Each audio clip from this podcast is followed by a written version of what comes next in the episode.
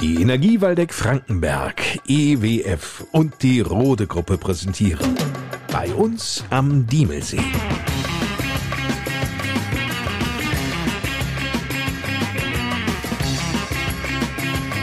Die Podcast Lokalradioshow mit Lars Kors.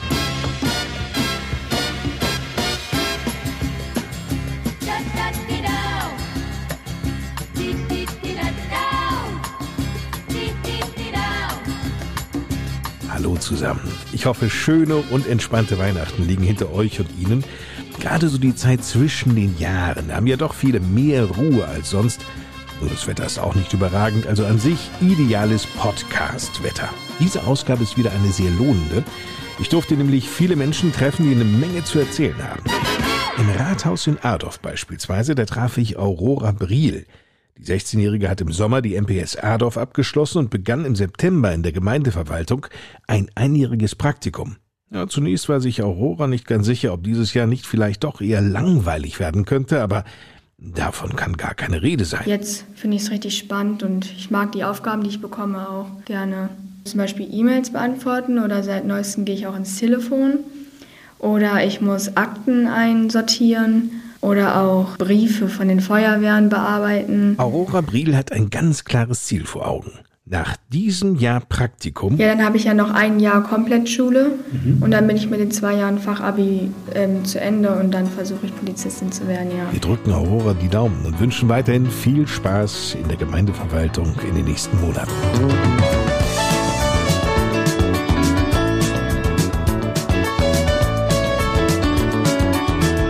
Und das sind unsere Themen.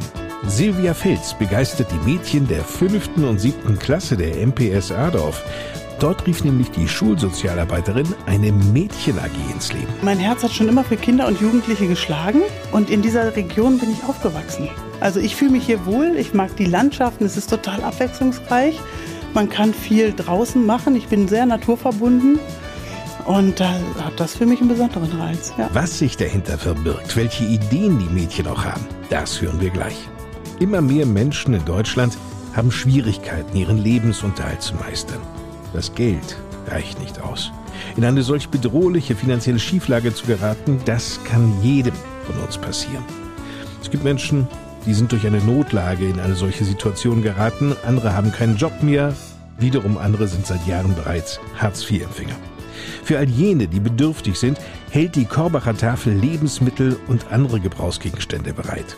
Eine der ehrenamtlichen Helferinnen ist Renate Helling. Es ist mir eine Herzensangelegenheit, Bedürftigen zu helfen, weil ich vor etlichen Jahren selbst mal in dieser Situation war. Und darum engagiere ich mich intensiv für die Tafel. Die Tafel in Korbach stellen wir in dieser Ausgabe vor und erzählen, warum und auf welche Weise die EWF nicht nur die Korbacher Tafel, sondern überhaupt die Tafeln im EWF-Verbreitungsgebiet in unserer Region unterstützt. Klaus Fischer ist in dieser Ausgabe mit dabei. Er ist in der Freiwilligen Feuerwehr Diemelsee der Mann, der junge Feuerwehrleute im Fahren der kleinen Löschfahrzeuge, also bis 7,5 Tonnen, schult. Anschließend erhalten diese Kameradinnen und Kameraden ein ganz besonderes Zertifikat. Es ist eine große Fahrberechtigung, so heißt es ganz offiziell. Und diese große Fahrberechtigung ist zum Führen von Feuerwehrfahrzeugen bis 7,5 Tonnen.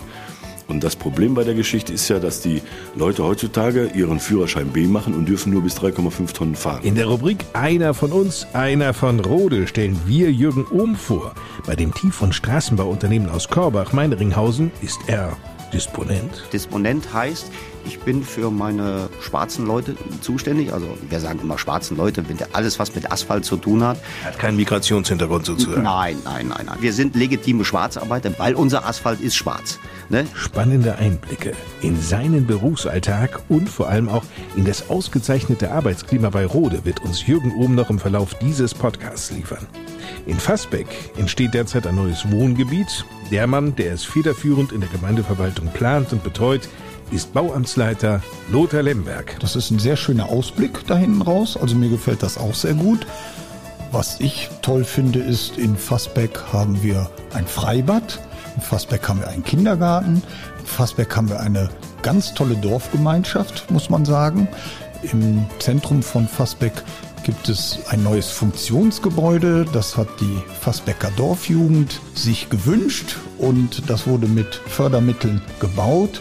Und ich war überrascht, mit welchem Engagement da die Fassberger Jugend tatkräftig in Eigenleistung diese Maßnahme unterstützt hat. Also ich glaube, wer da nach Fassbeck zieht, der zieht nicht verkehrt. Dem würde Albrecht Tobin, Fassbecks Ortsvorsteher, sicher zustimmen.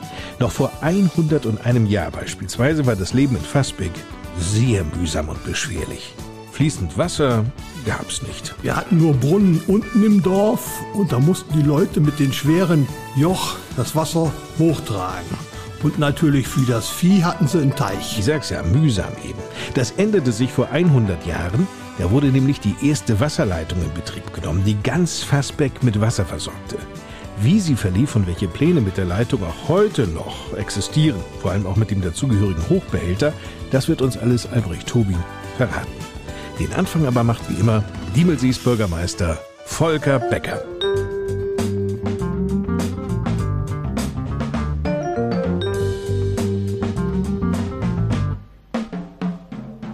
Zwischen Weihnachten und Neujahr ist die Gemeindeverwaltung in Adorf geschlossen. Das heißt aber nicht, dass nichts beantragt werden oder ein Vorgang auf den Weg gebracht werden kann. Denn, Volker Becker? Man kann sehr viel auch digital inzwischen erledigen. Da gibt man auf die Homepage gemeinde-diemelsee.de. Dort hat man die Möglichkeit, zum Beispiel das polizeiliche Führungszeugnis zu beantragen oder auch andere Dinge. Das ist also durchaus möglich. Das ist wahrscheinlich ein Prozess, der sich immer weiterentwickelt, was die Digitalisierung angeht, gerade auch in einer Verwaltung. Genau, das läuft bei uns über die Ecom 21, das ist unser Rechenzentrum. Die kommunale Familie ist ja recht groß und jede Kommune trägt ein bisschen dazu bei. Dort werden Verfahrensabläufe quasi digital erfasst, die dann auch von anderen Kommunen genutzt werden können. Diemelsee hat sich zum Beispiel mit der Kurtaxe beschäftigt, also dass man nicht mehr so Blöcke schreiben muss, wie das so bisher war, sondern dass man das auch digital direkt eingeben kann mit Bezahlprozess und so weiter. Und da war Diemelsee verantwortlich für ganz Hessen. Und dieses sollen dann auch andere Kommunen natürlich nutzen, die jetzt die Tourismusabgabe oder Tourismusbeitrag dann auch einsetzen in Hessen.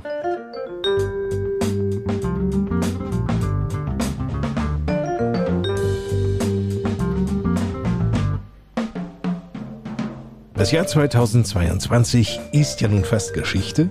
Da müsste der Haushalt der Gemeinde Diemelsee für das kommende Jahr an sich feststehen. Volker Becker. Der Haushalt steht schon, den hat der Gemeindevorstand am 9. Dezember schon in der Gemeindevertretung eingebracht. Aber das sind auch sehr vorläufige Zahlen, weil wir sehr spät auch Hinweise vom Land, vom Landkreis oder auch vom Bund bekommen, wie hoch die Steuereinnahmen wirklich sein werden. Das ist also immer eine große Unbekannte, auch quasi die Glaskugel, wo man reinguckt.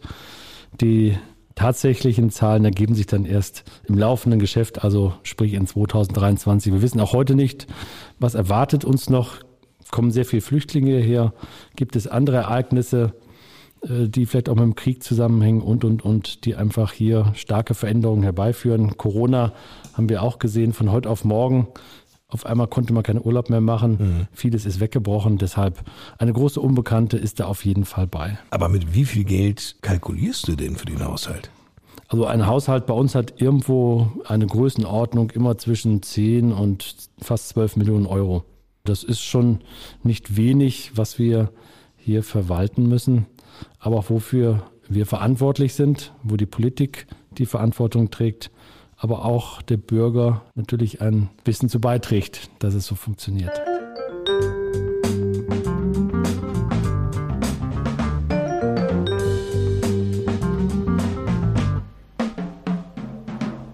Hier im Podcast berichteten wir ja immer wieder, dass die Gemeinde Diemelsee auf der Suche nach Wohnraum für Flüchtlinge ist.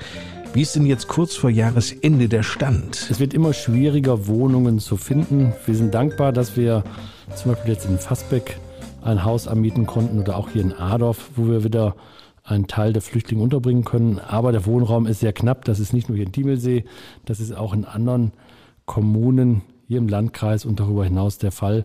Deshalb ist man derzeit dabei, auch bei der Kreisstadt in Korbach eine größere Flüchtlingsunterkunft für rund 300 Personen einzurichten. Vielen Dank, Diemelsees Bürgermeister Volker Becker.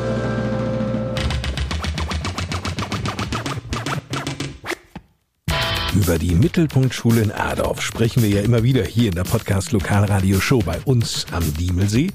Seit diesem Sommer gibt es dort ein neues Angebot, das sich speziell an Schülerinnen der fünften bis siebten Klasse richtet. Eine Mädchen-AG. Sie sind gut drauf. Geleitet wird dieses Nachmittagsangebot von Silvia Fels. Wir testen ganz viele verschiedene Dinge aus. Sich selber, Selbsterfahrung, aber auch Handwerkliches, um einfach mal zu gucken, ja, was man alles so kann und was in einem steckt. Und was begeistert die Mädchen, die sich hier nach ihrem Unterricht dienstags zwischen 13.30 Uhr und 15 Uhr treffen? Ich bin Ali Pavaniemi, mein Zweitname ist Christel. Was hat dir bisher am besten gefallen? Ja, dass man hier halb zusammenarbeitet. Das sind ja nur Mädels hier. Vermisst du da Jungs? Nee. Gar nicht. Die sind einfach zu komisch ab und zu. Ich bin Lotta, ich komme aus Helmscheid. Du hast ja einen weiteren Weg dann nach Hause, oder? Ja, aber ich fahre mit dem Bus hierhin und ich bin auch erst nach den Sommerferien neu hier hingekommen. Was macht man in so einer Mädchen-AG? Da basteln wir und machen DIYs und so. Und viele haben auch gesagt, dass die Lehrerin ganz nett ist. Und stimmt das denn, was so gesagt wurde? Ja. Wer bist du? Milena Brücher und ich wohne in Renige. Milena, du kennst die MPS Adorf schon seit langem. Ja. Hast du auch davor schon Mädchen kennengelernt, die in so einer AG waren? Nee, das gibt's auch jetzt erst, also dieses Jahr. Und vorher, da gab's noch mal so verschiedene, zum Beispiel mal Kraut und Rüben und so.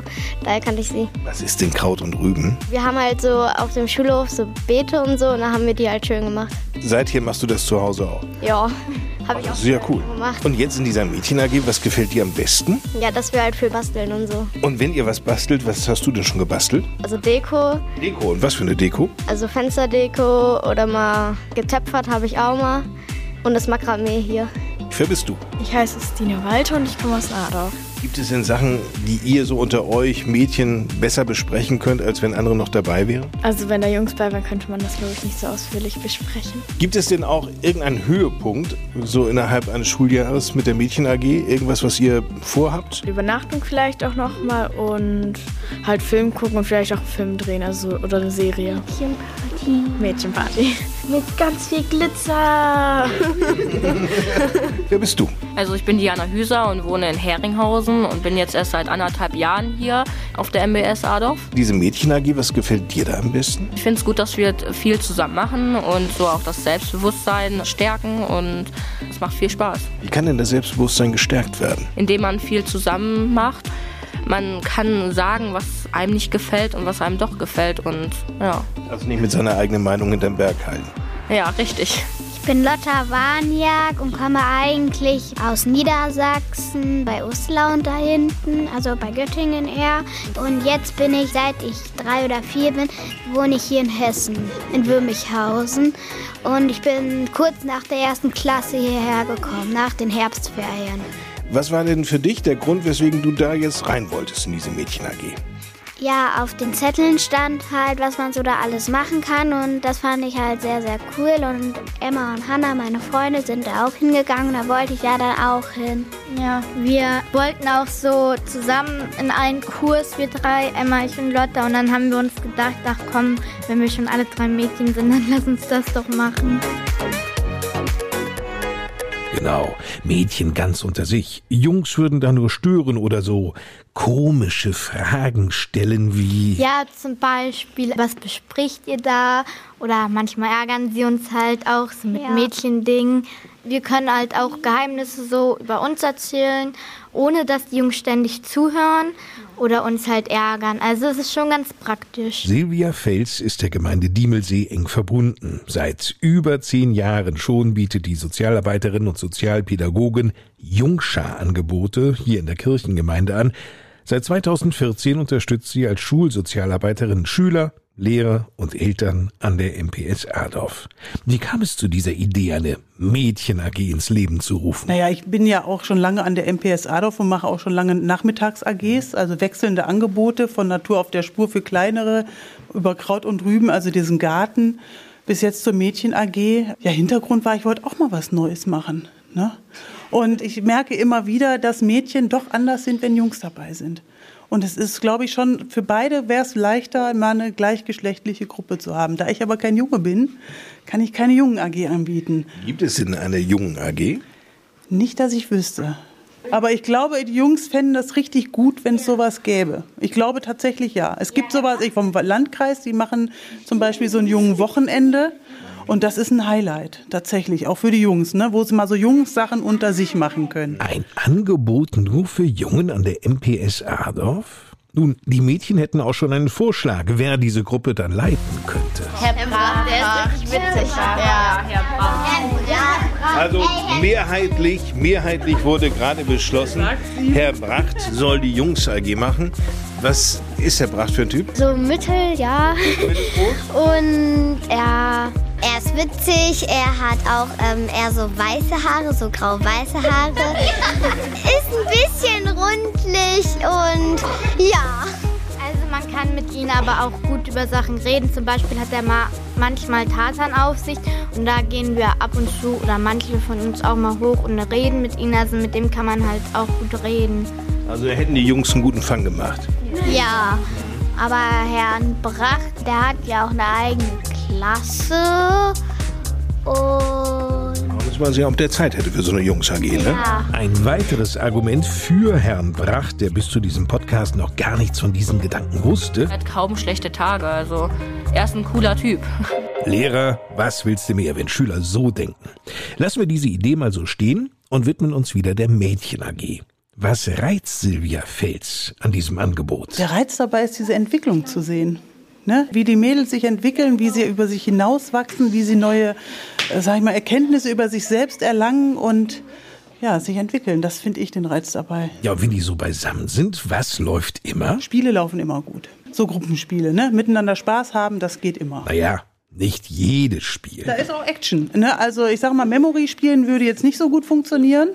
Ne? Aber so actionreiche Spiele miteinander. Toll ist auch, dass Mädchen sich hier wohlfühlen, die fürchterliches in ihrer Heimat erleben mussten, nun nach Deutschland kamen und hier in der Gemeinde Diemelsee ein neues Zuhause gefunden haben. Dass es bei Ihnen mit dem Deutschsprechen noch nicht so gut klappt, ist für die Mädchen und Silvia Filz überhaupt gar kein Problem. Die Verständigung, die klappt schon. Mit Händen und Füßen. Ja. ist für uns alle eine Herausforderung. Ja. Eine Herausforderung, die wunderbar gemeistert wird. An Ideen mangelt's weder Silvia Fels noch den Schülerinnen der Mädchen AG. Ein großer Plan beispielsweise soll in jedem Fall verwirklicht werden. Das war der Wunsch der Mädchen, ja. Die wollen gerne einen Film drehen, einen Kurzfilm. wir wollen halt einen Film drehen und jeder kann dann eine Sache machen, also dazu beitragen, was ihm halt gut gefällt oder so. Oder was zum Beispiel Regie oder da was aufschreiben, was man zum Beispiel machen könnte oder schauspielen. Dann würden wir uns halt vielleicht was ausdenken oder so und dann vielleicht so einen kleinen Film machen. Oder so. Mhm. Nur, ihr werdet ja selber dann die Schauspieler sein. Habt ihr denn euch die Geschichte schon ausgedacht? Nein, eher gesagt nicht. Also ich dachte jetzt eher so, wir drehen einen Film über die Mädchen AG, wie das so in der Zeit ist, was wir alles so machen. Und dass auch manche Kamera halten und filmen und die anderen erzählen zum Beispiel über die Zeit in der Mädchen AG. Okay, also so eine Art Dokumentation. Wie stellt ihr euch den Film denn vor? Also, Lustig. Ja, ich denke mal, wir machen halt alle zusammen so einen Film, weil wenn einer von uns zum Beispiel sagt, wir wollen das und das oder halt die Hälfte, ist ja auch irgendwie blöd, wenn nicht alle mitspielen wollen oder dann unmotiviert sind. Deswegen denke ich mal, wir sprechen uns alle zusammen im Sitzkreis oder so mal ab und überlegen uns dann, wie und was und wo wir das dann machen.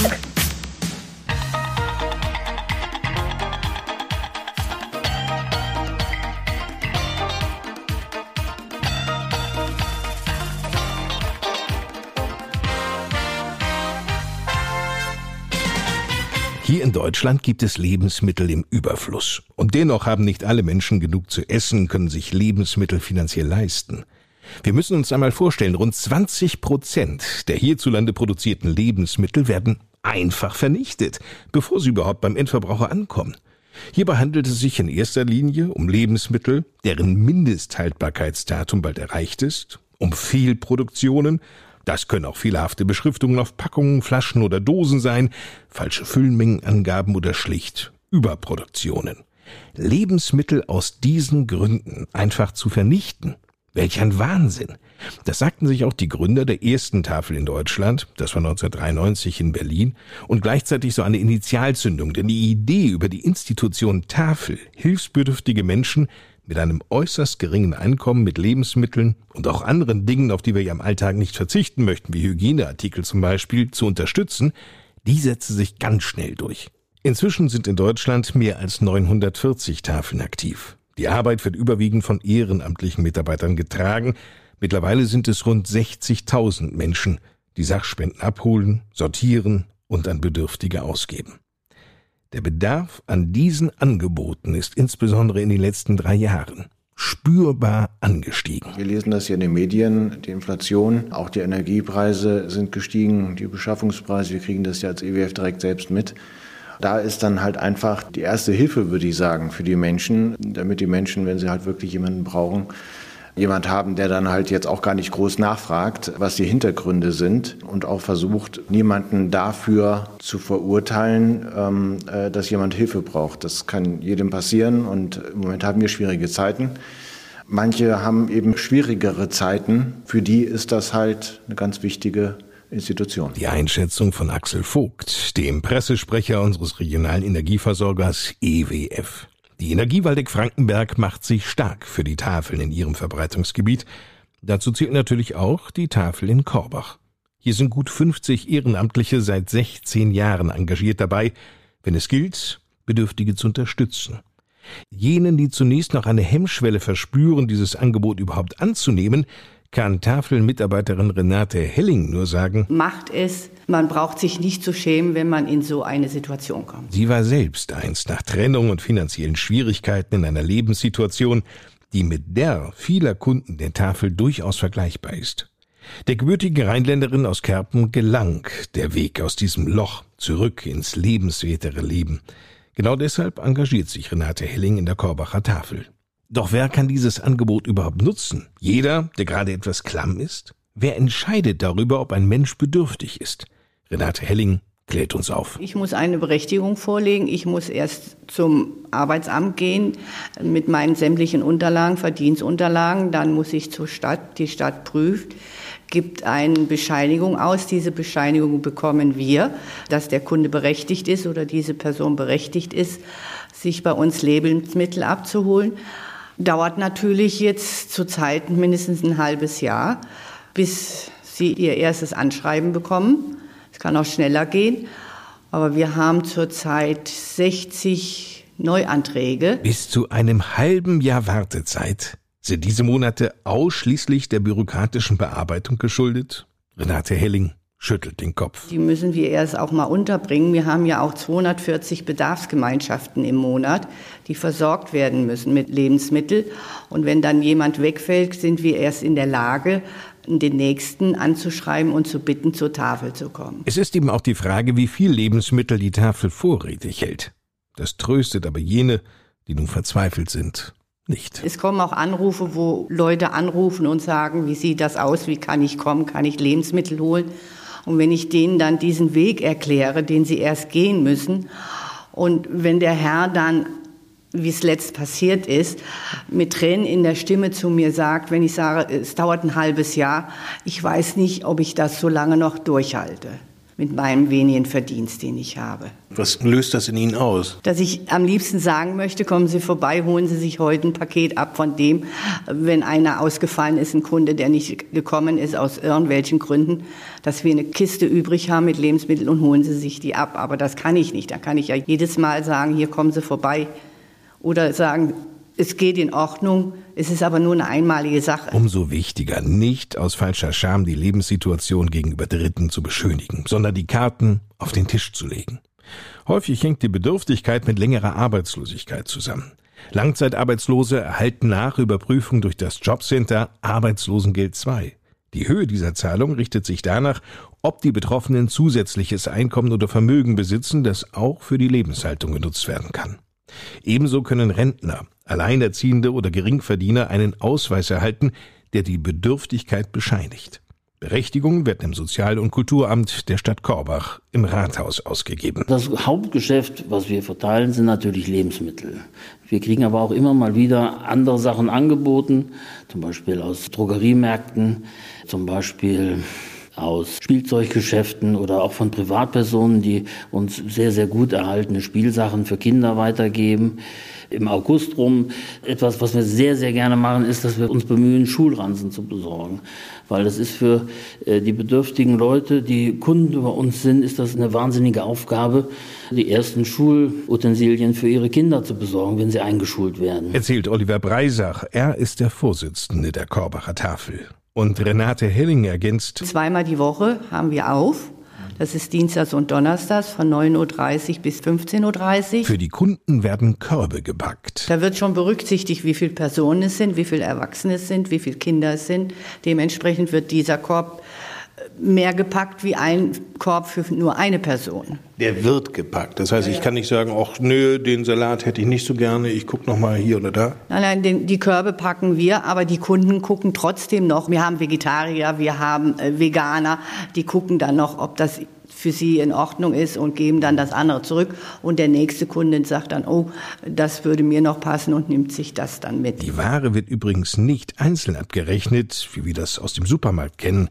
Oliver Breisach. Wenn Sie bei uns in Anführungszeichen einkaufen, dann bezahlen Sie ein Euro pro volljährigen Mitglied der Bedarfsgemeinschaft. Das kann also eine Einzelperson sein, aber das können auch Eltern mit bis zu elf Kindern. Das ist das, was wir als Maximum haben. Und da nicht alle Kinder volljährig sind, liegt der Einkaufspreis in der Regel zwischen einem und sechs Euro. Viele Lebensmittelmärkte unterstützen die Korbacher Tafel. Da fahren unsere Fahrer hin und holen die Spenden ab viermal die Woche, die wir dann an unsere Kunden verteilen. Das reicht aber noch nicht aus, um die Korbacher Tafel am Leben zu erhalten, so der Vorsitzende Oliver Breisach. Wir sind also ein ganz unabhängiger, eingetragener Verein und müssen uns kontinuierlich nach Spendern, nach Sponsoren umgucken.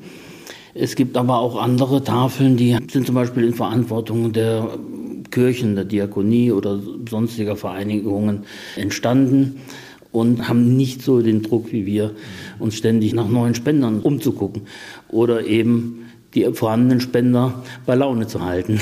Denn die Kosten seien nicht zu unterschätzen, weiß Oliver Breisach. Wir haben als Tafel jährlich und wir rechnen mit jedem Cent mindestens Fixkosten in den vergangenen Jahren von rund 36.000 bis 38.000 Euro gehabt.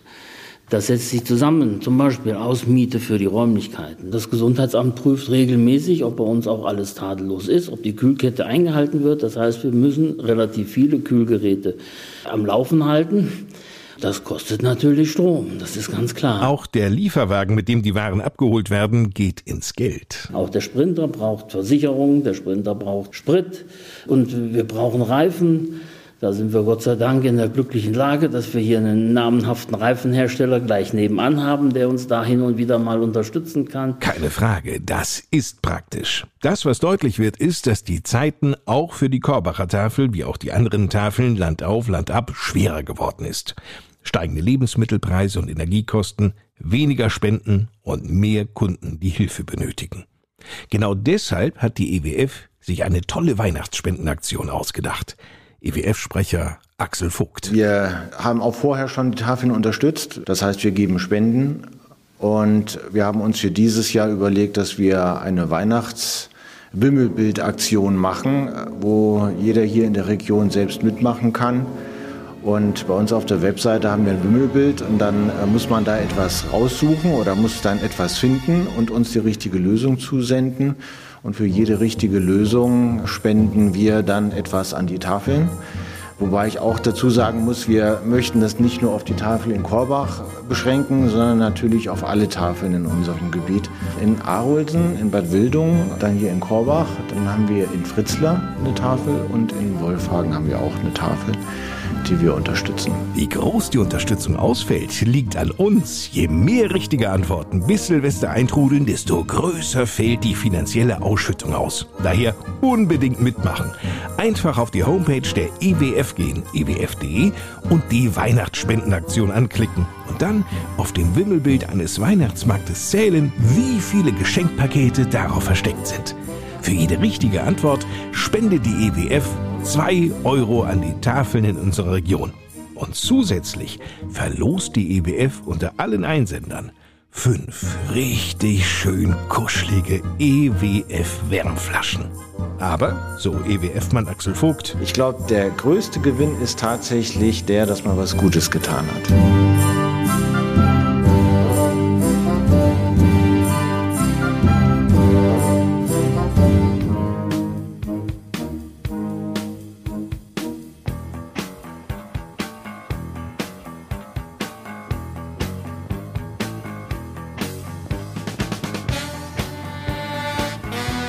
Wenn für die Freiwillige Feuerwehr Diemelsee der Alarm ausgelöst wird, dann können wir natürlich davon ausgehen, dass es viele aktive Feuerwehrleute hier gibt, die egal wie spät es ist und unabhängig des Wochentages loslaufen, um schnell zu helfen.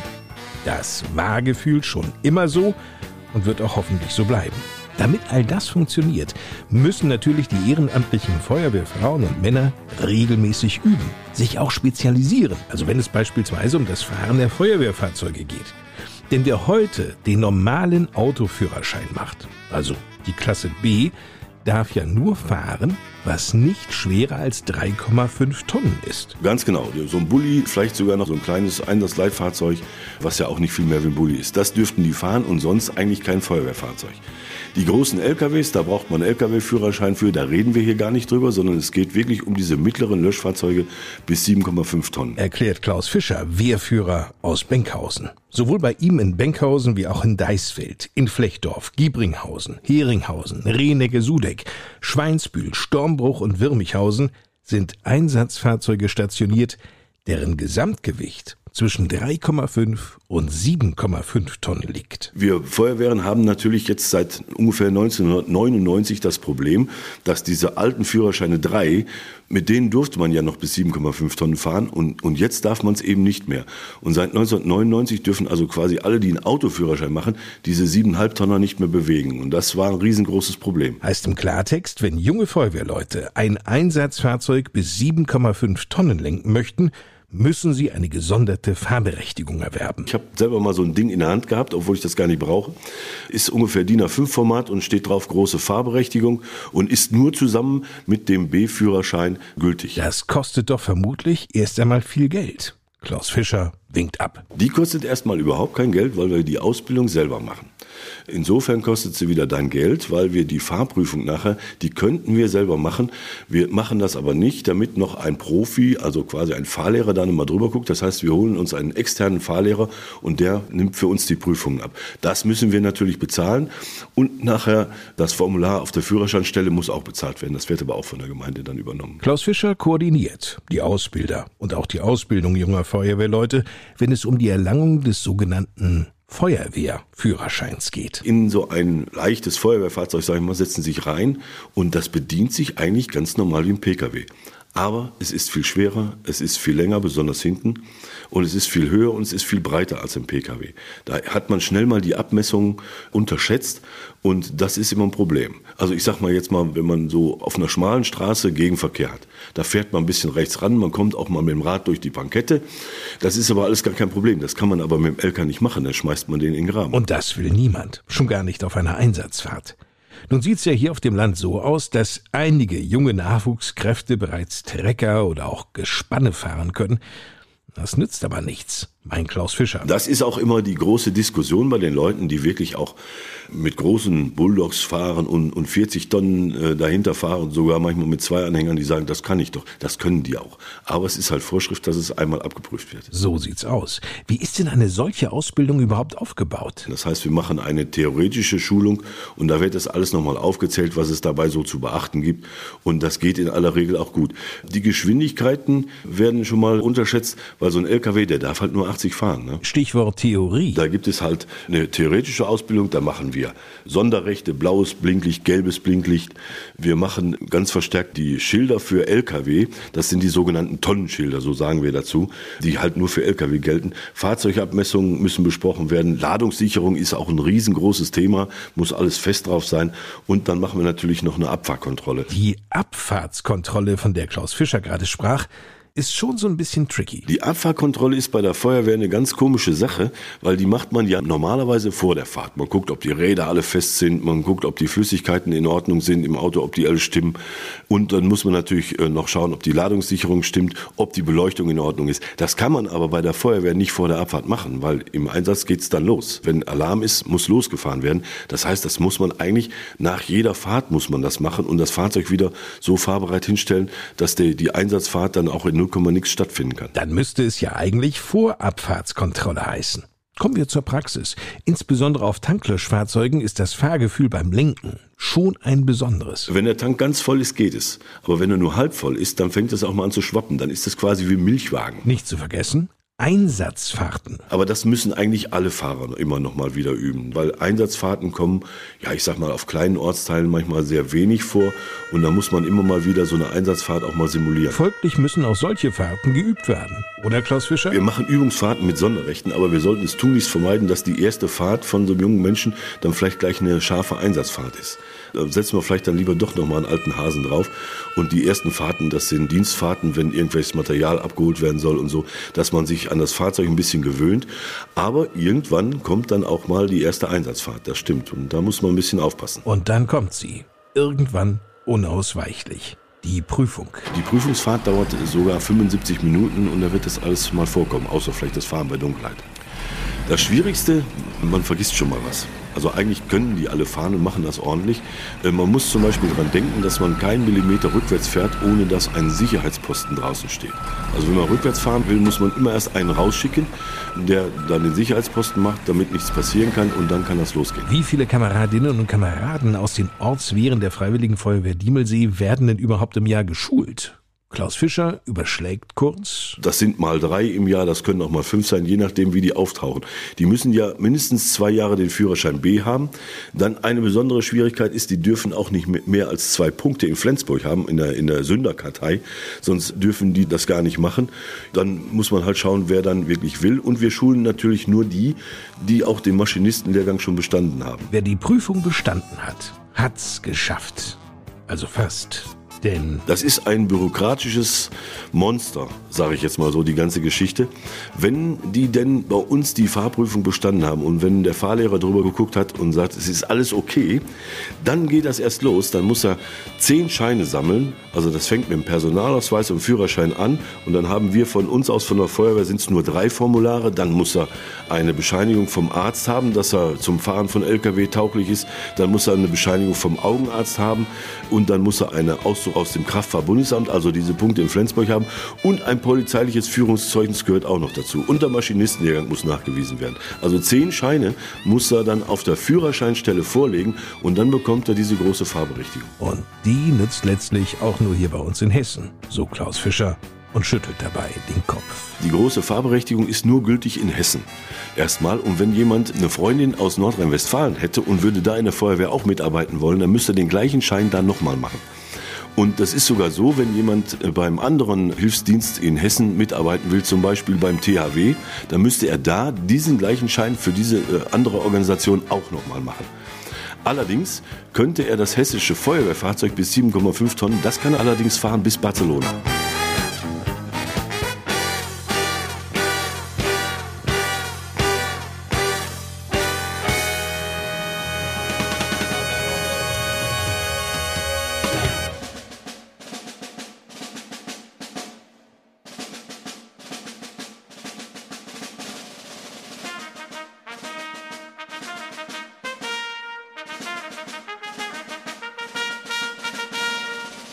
Unserer Rubrik Einer von uns, einer von Rode stellen wir in dieser Ausgabe Jürgen Ohm vor.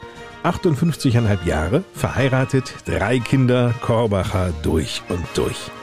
Jürgen Ohm ist gelernter Straßenbauer, hat vor über 40 Jahren mit seiner Lehre bei Rode begonnen und während wir die Rode LKW oder großen Straßenbaumaschinen und den Rode Steinbruch in Adorf vielleicht kennen, ist Jürgen Ohm der Betrieb vertraut wie seine Westentasche. Ja, der Mann hat viele Stationen hier durchlaufen. Als vor einigen Jahren allerdings seine Knie nicht mehr mitmachten, da dachte er, es sei aus und vorbei mit dem Job, den er mit sehr viel Leidenschaft und Begeisterung ausübte. Tatsächlich, diese Tätigkeit musste er drangeben, aber Rode hat ihm stets Türen offen gehalten, selbst in sehr düsteren Momenten. Heute ist Jürgen Ohm in der Rode Zentrale in Korbach-Meineringhausen zuständig für hauptsächlich für die Asphaltleute. Wir haben verschiedene Straßenfertiger. Wir haben so um die 20 Mann rum, die nur ständig mit diesem Asphalt zu tun haben. Und die disponiere ich. Ich kümmere mich darum, dass die dementsprechenden Walzen auf der Baustelle kommen. Wir haben verschiedene Walzen je nachdem, was für eine Baumaßnahme ist, muss man verschiedene Geräte haben und das disponiere ich halt. Der Fertiger muss angebaut werden. Es müssen Anbauteile besorgt werden. Es gibt Schwierigkeiten. Ne? Vielleicht muss auch mal ein zweiter Fertiger dahin. Und das sind halt alles so Sachen, wo ich mich drum kümmere, weil ich das auch mein Leben lang gemacht habe. Und dann disponiere ich das auch mit. Und das ist ja nicht nur alleine, dass äh, ich diese Asphaltkolonnen habe, sondern ich kümmere mich auch hier bei uns in der Firma um die Auszubildenden. Mhm bin also auch für alle drei Lehrjahre zuständig. Mache ich auch sehr, sehr gerne, äh, diesen Ausbildungsbeauftragten, weil ich war auch eine Zeit lang auf dem Lehrbauhof beschäftigt. Herr Oben, nun sind Sie Disponent und Sie haben, und das ist ja das Schöne, Sie haben ja nicht nur gelernt, Disponent zu sein, Sie haben es ja gerade schon angedeutet, Sie sind ein Mann vom Fach, Sie wissen ganz einfach, wovon Sie reden, das erleichtert ja vieles. Ja, das ist mein großer Vorteil. Man kommt als, wenn man am Asphaltieren ist mit dem Straßenfertiger, man kommt immer rum. Man ist nie lange auf einer Baustelle, sondern das ist mal so zwei, drei Tage, vielleicht mal eine Woche und dann geht's ja auch schon mal wieder woanders hin. Ne, die einzelnen Kolonnen, die sind dann manchmal wochenlang an so einer Straße dran, bis die fertig ist. Und bei uns bei den, äh, wo wir am Asphaltieren sind, man kommt viel rum. Und ich kannte halt viele Leute von der Firma. Fast jeden kannte ich, jeden Polier, die Handarbeiter. Ich kannte sie alle persönlich mit Namen. Und es hat mir das unwahrscheinlich erleichtert, dann als Disponent anzufangen, weil ich kannte die Leute, ich wusste, was wo gebraucht wird und für mich war es eine Leichtigkeit, da reinzukommen. Das Einzige, wo ich Schwierigkeiten hatte, das war der Computer. Ich hatte mit meinem Leben noch nie richtig was mit dem Computer zu tun gehabt und das war meine größte Angst und meine größte Sorge, mit dem Computer nicht zurechtzukommen. Aber inzwischen sind Sie mit dem auch per Du. Naja, nicht so richtig. Also ich mache lieber über WhatsApp, habe ich von meinen Kindern gelernt, wie das funktioniert. Aber so E-Mail schreiben, da gehe ich dann schon mal nach einem Kollegen und ich sage, du komm, hör mal, helf mir mal gerade. Ich muss mal wieder eine E-Mail schreiben. Das Schreiben ist ja nicht das Problem, das Versenden und sowas. Ne? Und dann erstmal die Adresse zu finden, wo man das hinschickt. Was ist eigentlich das Schönste, wenn Sie morgens hierher kommen zur Arbeit? Einfach auf die Kollegen, auf dieses nette Miteinander. Wenn ich hier auf dem Büro bin, habe ich damals auch zu den Chefs gesagt, draußen das Leben und hier drin im Büro, das sind zwei Welten. Aber wenn ich hier ins Büro komme, ich kann mich nicht wegen euch ändern. Ich habe halt ein lautes Organ, gerade wegen, wenn man draußen am Arbeiten ist. Man spricht laut. Ne? Mein Vater sagt immer, Junge, du musst klar und deutlich sprechen. Ich spreche klar und deutlich. Und wenn ich dann am Telefonieren bin drüben im Büro, ne, dann kommt schon mal der Kollege an und macht schon mal die Tür zu, weil der hat sein Zimmer drei Zimmer weiter und will nicht unbedingt das Gespräch mithören, was ich dann am Telefon führe. Das ist halt mein Nachteil. Ich meine, es macht ja auch wahnsinnig Spaß. Wie gesagt, aber ich musste mich halt auch erstmal daran gewöhnen. Auch die Kollegen mussten sich erstmal an dieses Organ gewöhnen. Das ist manchmal auch nicht so leicht äh, mit den Kollegen da. Ne? Aber Nun haben wir uns ja gerade die letzten Minuten an Ihr Organ gewöhnt und bevor wir jetzt dieses Gespräch beschließen, möchte ich doch von Ihnen nochmal hören, wofür sind Sie eigentlich der Firma Rode dankbar? Der Firma Rode bin ich an für sich dankbar, dass die Firma Rode sich trotz meiner Krankheit um mich gekümmert hat. Weil es ist nicht selbstverständlich. Das ist immer im Leben ein Geben und ein Nehmen. Und man sollte nicht immer nur nehmen, sondern auch mal der Firma was geben. Ich habe mit der Firma Rode immer nur positive Erfahrungen gemacht. Vor zehn Jahren hat es angefangen mit meiner Krankheit, mit den Knie, die ersten Probleme. Und da hat die Firma Rode sich einfach um mich gekümmert und nicht einfach gesagt, weißt du was, was du jetzt hast, das interessiert uns nicht mehr. Wenn du nicht mehr kannst, ist dein Problem, sondern die Firma Rode hat sich um mich gekümmert und hat immer dafür gesorgt, dass ich in Lohn und Brot war und das ist ja das Schlimme manchmal, wenn man äh, das Gefühl hat, man ist jetzt krank, man muss was Neues anfangen. Was machen die mit dir? Und die Firma Roda hat immer gesagt, du brauchst nirgendwo anders hinzugehen. Hier ist dein Platz. Du musst nur, wenn die eine Tür zugeht, die andere Tür aufmachen. Die Klinke in die Hand nehmen, die Tür aufmachen und willig sein, okay, es ist was Neues, das Alte ist abgehackt, jetzt geht's weiter. Und das ist das Schöne an der Firma Rode, die kümmern sich um die Leute, man ist nicht alleine da. Ich gehe mit einem Lächeln an die Arbeit. Ich gehe nicht äh, mit einem miesepetrigen Gesicht. Das kann ich nicht. Ich muss immer lustig sein, immer so ein bisschen dummes Zeug, ein bisschen Schelm im Nacken. Ist halt meine Art. Ich kann nicht anders. Und das macht da Spaß. Und das machen die Leute auch im Büro, machen es auch mit. Einer von uns, einer von Rode, Jürgen Ohm, Disponent. Lust bekommen auf einen Job bei einem der traditionsreichsten Tief- und Straßenbauunternehmen Hessens? Einfach im Netz vorbeischauen unter rode-bau.de.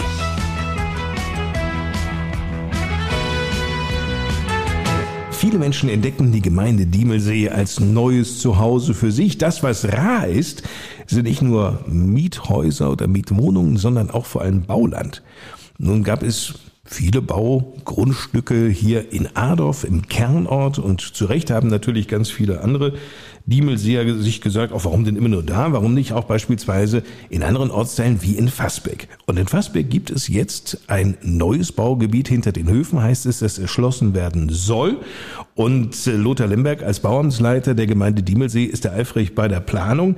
Wie weit ist denn der Stand der Dinge derzeit, Herr Lemberg? Ja, wir sind schon bei der Bauausführung. Es hat also nach der Planungsphase eine Ausschreibungsphase gegeben und wir haben jetzt auch ein zuverlässiges Bauunternehmen, was in den nächsten Wochen mit den Bauarbeiten im Neubaugebiet beginnen wird. Wie groß ist dieses Gebiet? Das Gebiet umfasst rund 230 Meter neue Straße und insgesamt 16 Bauplätze, die unterschiedliche Größen haben von, ich glaube, 550, 750 bis knapp 1000 Quadratmeter. Vor welchen Herausforderungen stehen Sie? Wir stehen in den Bereichen nicht vor geologischen Herausforderungen. Wir haben da kein Feld. Wir haben dann einen bindigen Boden, der wird so leicht tonig sein.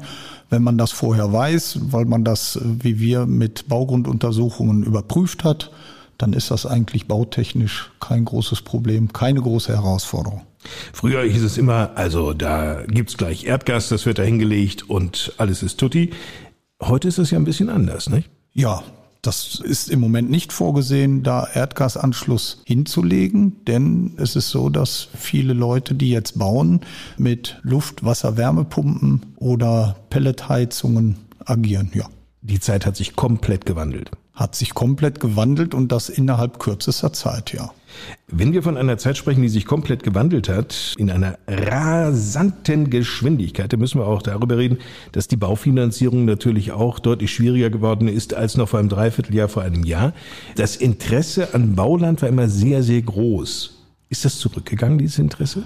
Das ist zurückgegangen. Von diesen 16 Baugrundstücken haben wir drei veräußert. Wir haben auch noch einige Interessenten. Wir merken aber schon, dass das jetzt äh, ein bisschen verhaltener läuft. Die Leute rechnen, glaube ich, nochmal nach, ja. Wenn jemand da jetzt ein Grundstück erwirbt, in welcher Zeit muss er denn anfangen zu bauen? Innerhalb von zwei Jahren, glaube ich. Gibt es da irgendwelche Baubeschränkungen oder kann ich da auch eine spanische Finca quasi hinsetzen? Ja, es gibt natürlich einen Bebauungsplan, wo bestimmte Dinge wie äh, Gebäudehöhe und Dachneigung, Fürsthöhe und sowas geregelt sind. Wir haben natürlich versucht, den Bebauungsplan so aufzustellen, dass er einerseits natürlich das Erscheinungsbild des Dorfes widerspiegelt, dass wir da also jetzt nicht völlig anders bauen als im Bestand. Wir wollten natürlich auch sehen, dass die Leute Gestaltungsspielraum haben, weil es auch viele Fertighausanbieter gibt, die eben bestimmte Parameter bei der Planung beinhalten und wo man dann einfach sagen muss, es wäre sinnvoll, wenn Leute auch so einen Fertighaushersteller in Anspruch nehmen können. Wie sieht's denn eigentlich mit schnellem Internet in Versbeck aus? Ja, das schnelle Internet, das ist im Moment ein sehr großes Thema. Da kann, glaube ich, unser Bürgermeister Herr Becker was zu sagen. Da wollen wir doch mal den Bürgermeister mit einbinden an dieser Stelle. Volker, wie sieht das eigentlich aus? Schnelles Internet, da kommt man nicht mehr dran vorbei an diesem Thema. Wenn jetzt ein neues Baugebiet erschlossen wird, sollte man doch eigentlich davon ausgehen, dass ihr zukunftsweisend denkt. Das machen wir natürlich schon. Wir haben die letzten Monate schon mit unterschiedlichen Anbietern Gespräche geführt, was den Ausbau bis in das Haus hinein betrifft. Derzeit sind ja nur Leitungen gelegt bis an Verteilerkasten und dann geht es mit Kupfer weiter. Aber Kupfer kommt schnell ans Ende, deshalb soll ja auch hier ein Wechsel nach Glasfaser erfolgen. Derzeit sieht es so aus, dass wir mit der Firma Unsere Grüne Glasfaser gemeinsam mit der Stadt Korbach und mit der Stadt Lichtenfels hier ein Kooperationsprojekt angeben wollen und die Firma plant also ein neues Netz aufzubauen bis in jeden Haushalt hinein. Und das, davon kann natürlich dann auch das Baugebiet in Fassbeck profitieren. Mhm. Das Ziel ist, dass wir jetzt auch entsprechende Leerrohre mitverlegen. Hier soll es auch eine Kooperation mit der Energie Waldeck-Frankenberg geben, weil wenn die zum Beispiel Strom verlegen, dann kann man auch gleichzeitig den, das Leerrohr für die Glasfaser mitverlegen. Nun waren Grundstücke in der Gemeinde Diemelsee einst ja quasi schon fast subventioniert, muss man sagen. Die waren ausgesprochen günstig, unter 20 Euro der Quadratmeter. Du hast in einer der letzten Folgen gesagt, das ist nicht mehr zeitgemäß und einfach nicht mehr zu halten, dieser Preis.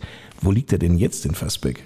Den Preis konnten wir nicht mehr halten. Das war auch ein politischer Preis, der gewollt war. Und wir haben auch dadurch sehr viele Familien, aber auch andere Bauinteressenten nach Diemelsee locken können, die hier eine neue Heimat gefunden haben. Aber derzeit nehmen wir einen Preis von 50 Euro voll erschlossen pro Quadratmeter im Fassbeck. Was immer noch günstig ist. Das ist immer noch günstig. Geht man nach Korbach, da bezahlt man weit über 100 Euro. Auch in Nachbarkommunen bezahlt mhm. man auch schon mehr. Mhm. Herr Limberg, wann kann ich anfangen zu bauen, wenn ich da was kaufe? Sie könnten heute schon anfangen zu bauen, wenn Sie was kaufen. Die Erschließung beginnt ja jetzt, hatte ich eben schon gesagt. Geplant ist, dass wir die bis erste Quartal 2023, also bis zum Frühjahr, fertiggestellt haben. Es ist ja ein sogenannter Vorstufenausbau. Das heißt, man hat dann die Entwässerungskanalleitungen bis zum Grundstück liegen und kann da anschließen. Man hat aber auch die sämtlichen Versorgungsleitungen, Wasser, Strom, Telekommunikation kann das dann nutzen und die Straße hat noch keinen Endausbau, sondern eben als Vorstufenausbau so eine Art Baustraße, die etwas schmaler ist. Denn den Endausbau möchte man dann erst machen, wenn die Baugrundstücke so weit bebaut sind, dass durch Baustellenbetrieb keine Schäden mehr an der Straße entstehen können. Gibt es denn schon einen Namen für die Straße, Volker? Also die Straße wird hinter den Höfen heißen. Es gibt eine 125 Meter lange Straße hinter den Höfen und da gibt es auch schon Hausnummern und Häuser, nämlich zwölf Stück. Und diese Straße wird ja sozusagen weitergeführt, ungefähr 230 Meter lang. Dann entsteht sozusagen ein U und auch die Häuser haben dann die Adresse hinter den Höfen. Und wenn jemand sagt, die Hausnummer 14 bis 24, da ist irgendeine schöne Nummer für mich dabei, dann können wir die Grundstücke noch veräußern. Wenn einer sagt, ich liebe ungerade Zahlen und möchte so 15 bis 29 haben, dann können wir die auch bedienen. Vermarktet denn die Gemeinde selber die Grundstücke? Wir vermarkten die selber, gehen aber auch inzwischen zum Teil über Makler, die auch gute Vermittlungsergebnisse liefern. Gibt es die Möglichkeit, sich diese Grundstücke im Internet mal anzusehen? Ja. Gemeinde-diemelsee.de und dort im Bereich der Baugebiete findet man Infos über unsere Baugebiete und auch Preise und auch Pläne. Muss man sich denn darum bewerben oder sind die Chancen jetzt so gut, wenn ich sage, das möchte ich, dass da Nägel mit Köpfen gemacht werden? Wir haben Zeiten gehabt, da war es nicht ganz einfach, ein Grundstück zu bekommen, weil halt die Nachfrage wesentlich höher war als die Anzahl der freien Grundstücke. Das war hier in Adorf zum Beispiel der Fall. Dann geht es irgendwann ins Losverfahren und dann wird gezogen, wer was kriegen darf. Aber derzeit sind wir davon wieder weg. Also wenn jemand gern bauen möchte, in Fassbeck ist er herzlich eingeladen und er wird auch schnell dann dort ein Grundstück finden. An dieser Stelle drehen wir das Rad der Zeit ein wenig zurück. Bis ins Jahr 1921. Ich sagte 1921, das ist immerhin 101 Jahr her. Ja? Na also, geht doch. Vor 101 Jahr wurde nämlich beschlossen, dass Fassbeck eine Wasserleitung erhalten sollte. Gar nicht so einfach, weiß Fassbecks Ortsvorsteher Albrecht Tobin aus Überlieferung. Die Leitung wurde durch die westfälische Gemarkung durch den Wald gelegt und kam dann auf hessisches Gebiet, also Fassbecker Gebiet. Das ging dann wieder durch den Wald und dann ging es wieder in Westfalen. Der jetzige oder damalige Hochbelter stand auf Westfalengebiet. Die Grenze geht genau daher und der steht im Grenzgebiet. Da mussten einige Leute immer Teilstück graben. Die haben das in Eigenleistung gemacht. Die haben die Landwirte und Bauern und jeder, der Wasser haben wollte, musste ein Teilstück graben. Da wurde sich dann auch beschwert, der eine hatte Felsen, der andere eben nicht. Auf jeden Fall war das eine mühsame Arbeit. Aber es ist dann gemacht worden Und es war dann 1922, da bin ich eigentlich stolz drauf. Wir wohnen da oben, Tobin, und wir waren die Ersten, die an die Wasserleitung angeschlossen wurden. Damals lebten noch die Großeltern von Albrecht Tobin. Diese neue Wasserleitung ermöglichte übrigens erst den Bau des Fassbecker Freibades, immerhin eines der ältesten im Waldecker Land, das noch in Betrieb ist. Im Juli 1922 konnte in jedem Haus in Fassbeck Wasser gezapft werden, wenngleich der Wasserdruck doch sehr unterschiedlich war. Ganz früher war das ja so, wenn aus dem Hochbehälter das Wasser für den Ort geflossen wurde, dann konnten sie den Uhr nachdarstellen. In dem Moment, wo das Freibad vollgelaufen ist, dann hatte hier der Bäcker Schulze, der hatte ja ein Hotel und Hotelgäste, der hatte dann oben schon mal in der Dusche kein Wasser mehr. Da lief nichts mehr. Mit dem gab's immer Krieg, das weiß ich noch. Da, da war ich noch Schuljunge, da hat der schon gesagt, die Bahnanstalt darf höchstens nachts voll laufen. Am Tage muss ich Wasser für die Gäste haben. Ne? Selbst unten in der Backstube, das ging gerade noch so, aber nach oben ging nichts mehr. Ne?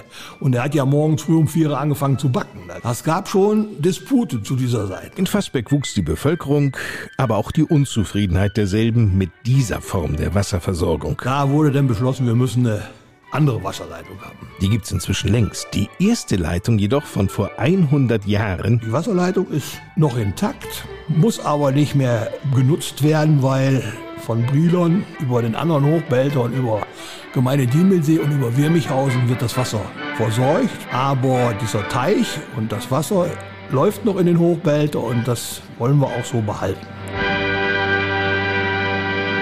betont Albrecht Tobin. Um den alten Wasserhochbehälter wie auch die Leitung wird sich vor allem ehrenamtlich gekümmert. Wir haben in Fassbeck zwei Kampftruppen, sage ich mal. Das eine ist die Alterswehr, da gehöre ich selber zu.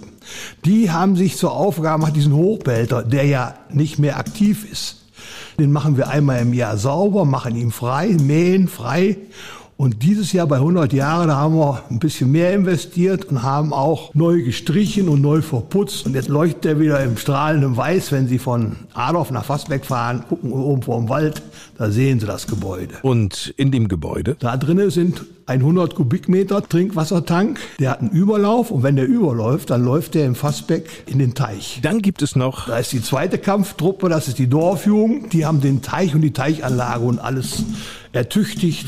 Aber das war in 21. Die einstige Wasserleitung und der Hochbehälter. Ein Projekt, das in Fassbeck generationsübergreifend betreut wird. Doch zurück zur Alterswehr. Die Alterswehr, die noch ein bisschen was arbeiten können, da sind ja auch welche bei, die sind dann für Getränke und Essen zuständig. Ist ja auch wichtig. Der Hartmut Emde, meine Wenigkeit, und dann haben wir da noch einen Malerbetrieb, der hat gesagt, ich will nur das Material bezahlt haben, ich mache das auch mit. Und dann haben wir den praktisch ertüchtigt. Den Hochbehälter im Wald. Regelmäßig treffen sich die Kameraden der Fassbecker Alterswehr. Wir haben ja Übungsabend bei uns. Jeden ersten Monat im Monat ist Übungsabend. Eigentlich, äh, finde ich, könnte die Alterswehr auch als Fassbecker Club der Weisen bezeichnet werden. So vom Alter her. Denn, Albrecht Tobin? Bin der Aufvorsitzender geworden. Ich habe jetzt zwei Jüngere, das heißt, die sind über 63. Das sind die Jüngeren. Aber der Älteste bei uns in der Alterswehr ist im September 90 geworden. Fritz Wetekamp. Ne? Albrecht Tobin und vielen Fassbäckern liegen diese alte, aber intakte Wasserleitung sowie der Hochbehälter sehr am Herzen, denn auch künftig sollen beide noch genutzt werden. Der Ortsvorsteher verrät schon einmal die Pläne. Wir machen den Überlauf, der unten ist, den machen wir nach oben und dann haben wir 100 Kubikmeter klares Wasser und bauen eine Zapfstelle für die Feuerwehr. Weil Fassbeck hat ein Feuerwehrfahrzeug mit Tank bei Waldbrand oder so kann man da sofort Wasser zapfen. Und das haben wir uns jetzt für nächstes Jahr oder übernächstes Jahr in Zusammenarbeit mit der Feuerwehr und der Gemeinde, auch in der Feuerwehr sind Schlosser und sowas, der hat schon gesagt, das schweiß ich dann.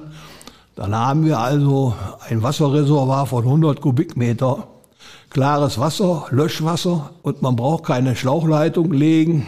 Man fährt dahin, Zapfstelle dran, ist da angeschlossen, vollgesaugt und die Landwirte für die Güllerfisser, da soll dann auch eine Entnahmestelle kommen. Da haben wir so ganz nebenbei mit der Dorfjugend eine Obstwiese angelegt. Und da sind 26 Bäume gepflanzt worden. Dann kann man da auch mal gießen, wenn zu trocken ist. So sieht die Zukunft aus. Und all diese Pläne hängen mit der ersten Leitung zusammen, die vor 100 Jahren in Fassbeck in Betrieb genommen wurde. Und somit hatte Fassbeck dann fließend Wasser.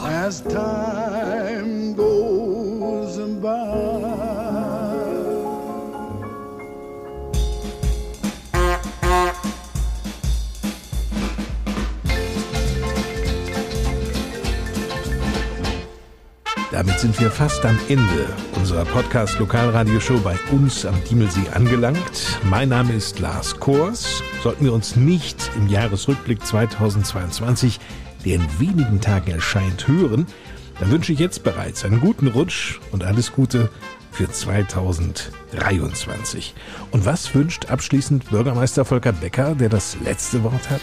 Ja, ich wünsche allen Bürgerinnen und Bürgern, aber auch allen hier im Umkreis der Familie ganz viel Gesundheit, dass das Jahr 2023 vielleicht in vielen Dingen auch positiver, aber auch vielleicht mit weniger Hektik verbunden ist. Aber die Gesundheit ist das höchste Gut, was wir alle haben.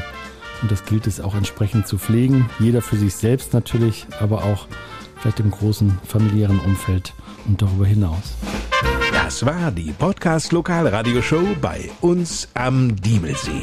Präsentiert von der EWF und der Rode Gruppe.